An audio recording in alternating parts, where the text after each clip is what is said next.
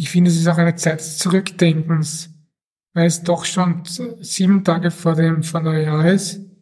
Mhm. Ähm, da kann man zurückdenken, wie, wie war das Jahr? War ich nicht mit dem Jahr zufrieden?